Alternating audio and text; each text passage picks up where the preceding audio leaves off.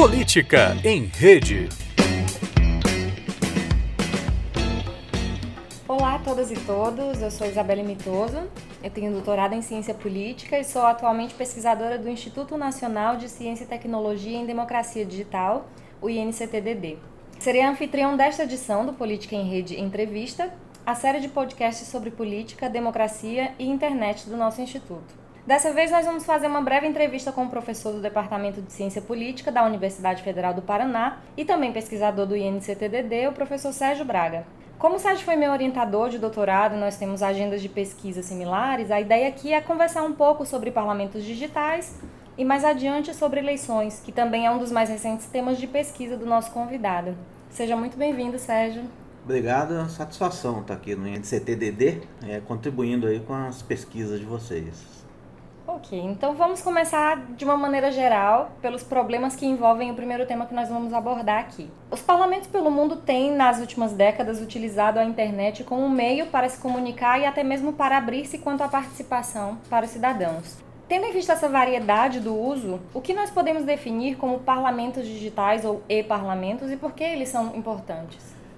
De uma maneira simples, né, os e-parlamentos são plataformas digitais que se constroem na, na internet para aproximar o, o, parlamento dos cidadãos, para o parlamento é, abrir os seus trabalhos para o escrutínio, vamos dizer assim, para a supervisão dos cidadãos de uma maneira geral. Então envolve uma ampla gama de atividades, desde informações sobre as atividades rotineiras do parlamento, como elaboração legal, ordem do dia, organização de sessões, até experiências mais avançadas de, de, parlamento digital e democracia, programas educativos. Então, uma ampla variedade de atividades que, que ocorrem através de portais da internet e usando as tecnologias digitais. Algumas delas só usando as tecnologias digitais, né, que não existe nem no mundo offline, vamos dizer, no mundo real. E a importância disso para mim é fundamental, porque eu acho que todo mundo que é comprometido com a construção de, de da democracia e, e, com o aumento da qualidade da democracia está preocupado com a institucionalização do parlamento, a, a, melhoria da qualidade do trabalho do parlamento, que envolve um, uma atividade em várias frentes, desde a melhoria da transparência sobre o que ocorre dentro do parlamento, até formas de interação com o cidadão,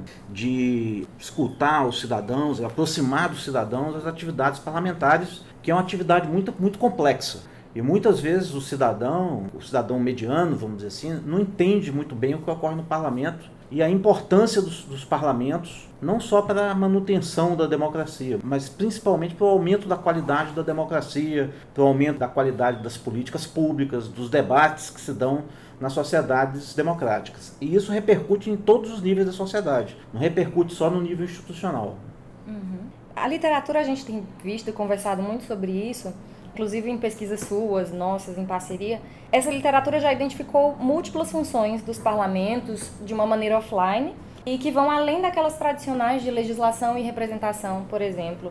Como que a internet pode auxiliar na consolidação ou na melhoria dessas funções? E eu aproveito também para pedir que você fale um pouco pensando naquele índice de funcionalidade dos websites parlamentares que você fala em alguns artigos que vocês têm desenvolvido. Eu peço para você aproveitar essa questão e falar um pouquinho sobre esse índice, a formação desse índice. Então, primeiro ponto, né? Essa questão das funções do parlamento, essa ideia deriva basicamente dos trabalhos de uma pesquisadora inglesa e portuguesa chamada Cristina Leston Bandeira que pesquisou, é, que publicou trabalhos nesse sentido. E a ideia básica é que que, à medida que as sociedades vão se tornando mais complexas, e se diferenciando, vamos dizer assim, que o uso das mídias pelo parlamento vai se ampliando, ele vai assumindo outras funções além das funções tradicionais. E muitas vezes o senso comum e mesmo alguns analistas acham que a função básica do parlamento é só legislar, até pelo nome, legislativo. Mas na verdade não é isso. O parlamento tem múltiplas funções, tem a função de fiscalizar os órgãos parlamentares, de estimular o debate público, de, vamos dizer assim, pacificar conflitos, promover é, resolução pacífica de, de conflitos, da guerra. Né? O parlamento foi criado, inclusive, para isso. E desde a Carta Magna, né, desde o parlamento inglês século XIII e XIV, a função básica do parlamento era controlar o rei, controlar o, o monarca e criar espaços de deliberação, de discussão pública sobre assuntos coletivos. Então essas quatro funções aí, elas foram se consolidando ao longo do tempo. É, recentemente, é, mais duas se agregaram essas quatro, vamos dizer assim, né? que já não era só a função de legislar, que é a função educativa, né, segundo esses autores aí, basicamente a Cristina Leston Bandeira e o Philip Norton, que também é um membro da House of Lords, que faz várias pesquisas sobre isso aí na, na Inglaterra. Né. Então a função educativa, que é a difusão desses programas educativos, escola do legislativo, parlamento jovem, visitas guiadas, uma série de, de atividades que tem como função, que tem como é, papel, né, mostrar para a coletividade mais ampla para que serve o legislativo, o papel do parlamento.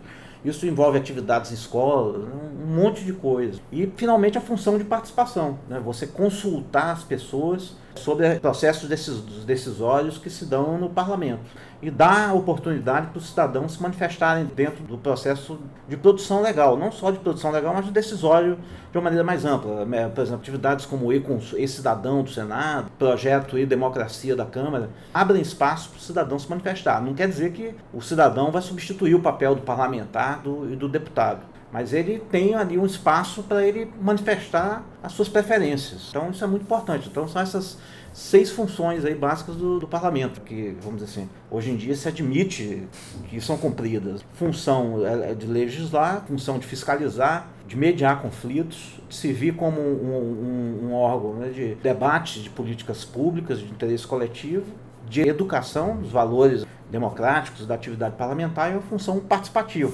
Esse índice, na verdade, foi uma tentativa de desenvolver a análise da Leston Bandeira. O Leston Bandeira já tinha feito um, um, publicado um artigo em 2009 elaborando o índice dos parlamentos europeus com basicamente quatro funções. E eu agreguei essas duas. Nós agregamos, né, você também participou da elaboração do artigo, junto com a Júlia Tada, né, e agregamos mais duas, a função educativa e o, a função participativa. Então, o índice visa, visa quantificar esse processo, para que é, permita um monitoramento mais eficaz desse processo, que eu acho que é o aumento progressivo da abertura do parlamento em relação à sociedade. Eu acho que é um processo que já está ocorrendo há algum tempo e vai continuar acontecendo na, nas democracias. Porque nas sociedades complexas, modernas, aí, multiculturais, não há saída a não ser na sociedade, a não ser através da democracia. Então, muito se fala em crise da representação política, muito se fala em crise da democracia, mas se você vê de uma perspectiva ampla, as decisões mais importantes da sociedade são sempre tomadas pelo parlamento, que permite solucionar esses impasses. São as pessoas debatendo, conversando perspectivas diferentes, aí é que começam a surgir as, as soluções. Né? Então, muitos falam de fim do parlamento, crise do parlamento, mas ninguém vê nunca essa crise do eh, o fim do parlamento, porque o parlamento é uma instituição fundamental. Né? A única alternativa então, o parlamento é uma ditadura. Nas sociedades complexas, não há como, é muito difícil você pensar um retrocesso para uma ditadura, né? E ainda mais uma, uma ditadura que suprima o parlamento. Então, o, o objetivo desse índice é permitir um, um, monitoramento desse, desse processo, quantificar esse processo, para permitir, inclusive, análises qualitativas mais aprofundadas e relacionar ele com determinadas variáveis independentes para ver quais fatores estão associados a esse processo. São fatores de natureza socioeconômica, de natureza aí cultural, institucional, né? Então a gente permite a gente eh, cruzar o índice com outras variáveis independentes para ver o que está é, associado a isso. Uhum. Tudo isso sem esquecer que a gente agrega também o uso de redes sociais, é. de todos esses outros mecanismos Exato. online que o parlamento pode dispor hoje, né? Seu projeto de pesquisa atual propõe estudar os e-parlamentos no âmbito da América Latina. A gente falou muito de literatura britânica aqui sobre isso, mas é interessante ver que esse conjunto de parlamentos tem algo a nos dizer, né? Esse conjunto de parlamentos que são os nossos vizinhos. Você já citou os dois casos brasileiros, do Cidadania e o Portal e Democracia, mas de acordo com o que você já vem encontrando, quais as diferenças e as similaridades entre esses casos e no que o Brasil se destaca ou não se destaca em relação aos casos da América Latina? É, essa é uma boa pergunta. Né? Esse projeto é justamente uma retomada de um trabalho que eu já fiz anteriormente sobre a América do Sul, que eu publiquei em 2007, outros artigos que eu fiz sobre o tema. Né? Então fui desenvolvendo a metodologia, fui aprofundando a análise e refinando cada vez mais a análise e incorporando essas variáveis. Agora eu estou trabalhando com essa questão das seis funções e quero ver como isso está acontecendo na América Latina agora atualmente, né? inclusive refletindo um pouco esses processos novos que a gente está vivendo aí. E assim, além do, das mídias sociais digitais, que você observou bem, né? Agora tem uma grande novidade que são os aplicativos. Tem muito parlamento que já está entrando na era dos aplicativos, que é a chamada tecnologia digital pós-internet. Já muitos falam isso, que já é celular, né? já é outro nível de utilização das tecnologias digitais. E tem muitos exemplos aí já bem sucedidos que já merecem um estudo de casos mais aprofundado. Em relação à questão do, da singularidade brasileira, né, o Brasil sempre se destacou por um bom desempenho assim, de, é, nessa questão dos e-parlamentos. E por vários fatores. Né? Assim, o, é, o, o, o Brasil ele teve um, um comitê gestor né?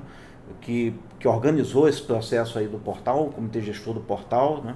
que organizou muito bem esse processo de, de migração do parlamento para as plataformas digitais. Então, se você comparar o, o Brasil com outros países da, da, América Latina, o grau de qualidade das informações que estão nos portais brasileiros é muito superior dos demais países da América, da América Latina. Com exceção de um ou outro aí, que talvez o México, um caso ou outro, o Peru, que também tinha, tinha um bom portal, mas a qualidade do portal, das informações são maiores. Existem programas de parlamento aberto, mais institucionalizados, tudo isso em decorrência dessa tradição que se consolidou com o comitê gestor. Então você tem uma maior institucionalização de implantação desses programas de internet. E o segundo aspecto, que eu acho importante assim, destacar, embora a gente esteja finalizando essa segunda etapa do, do levantamento que a gente está fazendo, ela é, é uma institucionalização de experiências de participação. Você tem vários programas participativos, como E-Democracia, que inclusive são objetos de estudos aí de repercussão internacional. Então você tem aí, e agora o Senado também entrou nessa seara aí de estimular esses mecanismos. Então eu acho que o parlamento brasileiro, o, o portal e-parlamento brasileiro, não vou dizer o parlamento offline, porque aí depende de outros fatores, depende mais da qualidade aí da elite política do que do corpo de funcionários, vamos dizer assim, da casa, é, avançou muito. A qualidade que a gente pode até dizer que o parlamento brasileiro junto com outros parlamentos do mundo, como talvez o da Escócia, né, do próprio Reino Unido, da Câmara, da House of Commons e parlamento talvez da França, né, esteja na vanguarda desse processo de construção de parlamentos. E a causa disso é, é isso, a institucionalização desse processo através do comitê gestor e um corpo de funcionários muito qualificado que gerencia essa atividade, essas atividades aí. Que é muito interessante pensar nisso. Enquanto você falava, eu estava pensando que a gente tem um conceito hoje de mobile government. E acho talvez alguma nova agenda de pesquisa que a gente pudesse abrir com esse advento de aplicativos para e-parlamentos era pensar nesse conceito para os parlamentos também, já que a gente pegou e-government para e-parliament, agora fazer esse M-government para o M-parliament. Exa exatamente. E junto com a questão do parlamento aberto vai ser a grande questão, a meu ver, que vai pautar a agenda. Esses mobile parliament mesmo, né? que realmente vai ser a grande inovação e isso tem um impacto muito grande. Você já tem aplicativos aí que tem, são extremamente bem sucedidos em outras áreas da administração pública. A gente tem alguns exemplos aí, não vou, não vou aprofundar aqui, né? mas eu acho que o, a função é essa, porque aí a população interage mais, isso aumenta muito a interação. E a questão da transparência dos dados. E isso não é um processo linear, envolve questões técnicas, políticas. Muito se fala de parlamento aberto, mas na hora de realmente botar as informações em formato aberto, você tem mil questões envolvidas aí, muita resistência dos parlamentares. A Câmara já avançou muito nisso, a Câmara dos Deputados mas outros órgãos, é, outros parlamentos de outros países, isso quase não existe. Então a sociedade os analistas políticos, aí mais ou menos que representando a sociedade, os órgãos de mídia, tem que monitorar isso. Porque nosso papel aí enquanto analistas é desenvolver instrumentos analíticos cada vez mais refinados para ir monitorando constantemente esse processo e subsidiando esse debate da sociedade. Porque não é um processo linear, ele dura tempo mas ele vai tem idas e vindas, né? depende muito de formação assim, de equipes inovadoras. Muitas vezes é um funcionário sozinho, o cara não, não consegue montar a equipe, tem que ter um trabalho em equipe, então envolve investimento grande, menos investimento talvez em, em dinheiro, assim, mas um investimento em motivação, reunião, criação de inteligência coletiva. Mas há um, há um movimento consistente em relação a isso.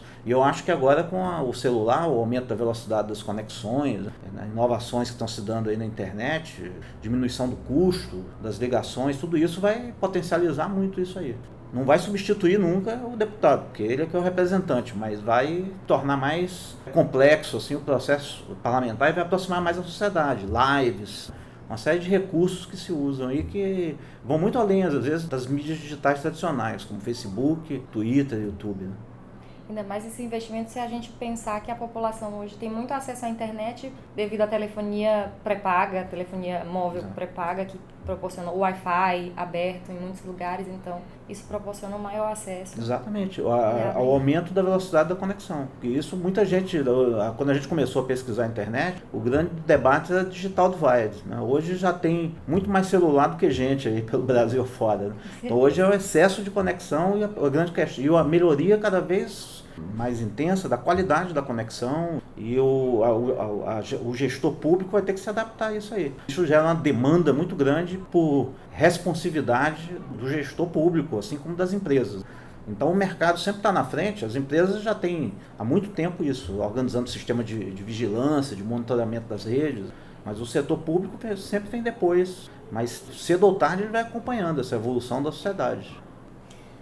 Ainda no âmbito da democracia digital, mas agora indo para o outro projeto, para o seu outro projeto de pesquisa, você tem tocado em paralelo desde 2016 sobre eleições nas redes sociais digitais, que é o projeto que você nomeou como Meme e Monitor Eleitoral. Você pode falar um pouco sobre ele para gente? Então, o meme é, foi lá uma ideia dos alunos, né, de um, dos orientandos mesmo, uma conversa, uma reunião de grupo, da gente produzir análises, né, em vez de só coletar dados e depois ter um, um gap depois que passar as eleições, a gente começar a fazer as análises, a gente tentar fazer isso em tempo real. E não fazer só um blog ou um boletim, mas fazer análises assim, um pouco mais elaboradas, na, na forma aí de artigos curtos, de 5 a 7 páginas, 11, 9 páginas, já no, no formato assim de um pré-artigo, assim, um pré-paper. Porque já haviam outros projetos de monitoramento. Ah, na época, que, na, na eleição, na própria eleição municipal, antes já haviam ah, alguns aí do, do, pessoal do Rio Grande do Sul, né?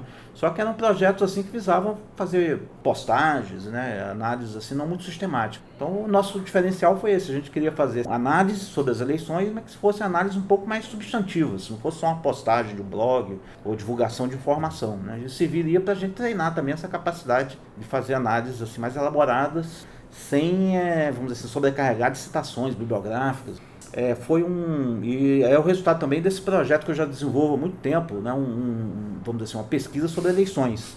Né, e a gente tinha um, um grande problema nessa pesquisa aí que a gente fazia, né, que era coletar uma grande quantidade de dados, aí a gente fazia um ou dois papers, quando os papers eram publicados já estavam já tava na outra eleição. O Brasil tem eleição de dois, dois anos. Então a gente queria acelerar um pouco esse processo de divulgação. E o processo é um processo muito cansativo, porque a gente tem que ficar praticamente absorvido nisso exclusivamente durante dois, três meses, mas é muito gratificante do ponto de vista intelectual, porque a gente tem que escrever aquilo ali em tempo real. Então eu gostei muito de fazer, embora tivesse rendido pouco em termos de papers, assim, né? A gente já publicou um aí numa revista, agora vai sair um capítulo de livro, outro artigo aí que eu fiz numa revista e outro também que a gente está submetendo aí. Então a gente gostaria que tivesse rendido mais, mais papers até, mas devido a esse outro, outros interesses de pesquisa, termina não, dando tempo de fazer tudo. Mas ele cumpriu os, os objetivos, porque se viu com uma formação assim de treinamento né, dessa capacidade de fazer análise e interpretar dados em tempo relativamente curto.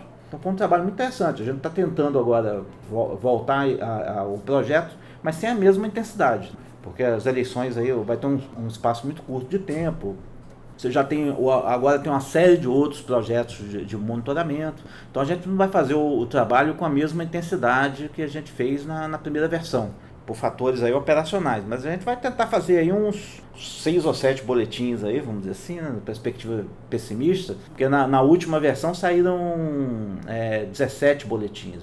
Então é coisa pra caramba, se você for ver, né, quase papers aí, resumos expandidos de artigos. Então a gente podia até ter transformado boa parte desses papers, desses, desses boletins, em artigos científicos. Né? E alguns deles ainda a gente está pensando em fazer isso. Mas o ponto principal do projeto é essa discussão coletiva, produção coletiva de análise em tempo real, que não seja postagem só de Facebook, coisas assim mais superficiais. Então, por exemplo, o, Fábio Malini veio fazer uma palestra ontem, foi numa banca ontem. Né? Eu estava conversando com ele. Ele posta uma série de análises nas redes sociais, no Twitter dele, e muitas dessas análises se perdem. Então tinha muita coisa que eu, que eu peguei lá para mim, para minhas bases de dados, e ele sequer se lembrava que tinha feito. Eu falei, você reúne tudo isso aí e faz um, um livro, uma coisa, tá, narrando como é que foi o processo de impeachment nas mesas.